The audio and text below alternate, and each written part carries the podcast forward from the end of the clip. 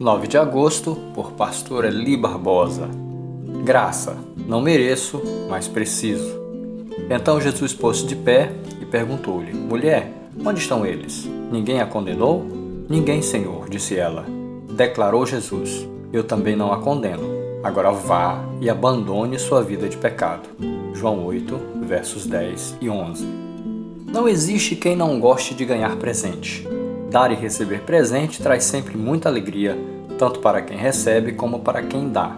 A graça de Deus é um presente, e essa é a melhor definição do que ela significa: o presente que Deus nos deu, não porque merecíamos, mas porque precisávamos. Quando a mulher adúltera foi trazida a Jesus, todas aquelas pessoas tinham uma única certeza: ela merecia ser apedrejada. Jesus, todavia, não deu o que ela merecia, mas o que ela precisava: perdão para os seus pecados. Isso é graça. Muitas vezes agimos como aquelas pessoas. Julgamos, sentenciamos e condenamos sem levar em consideração a situação e a pessoa, agindo com preconceito.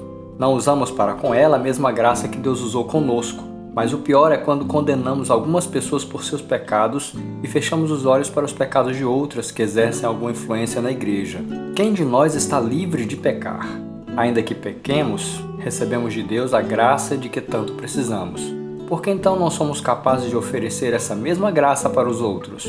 Se alguém que tenha a certeza de que está sem pecado, então atire a primeira pedra.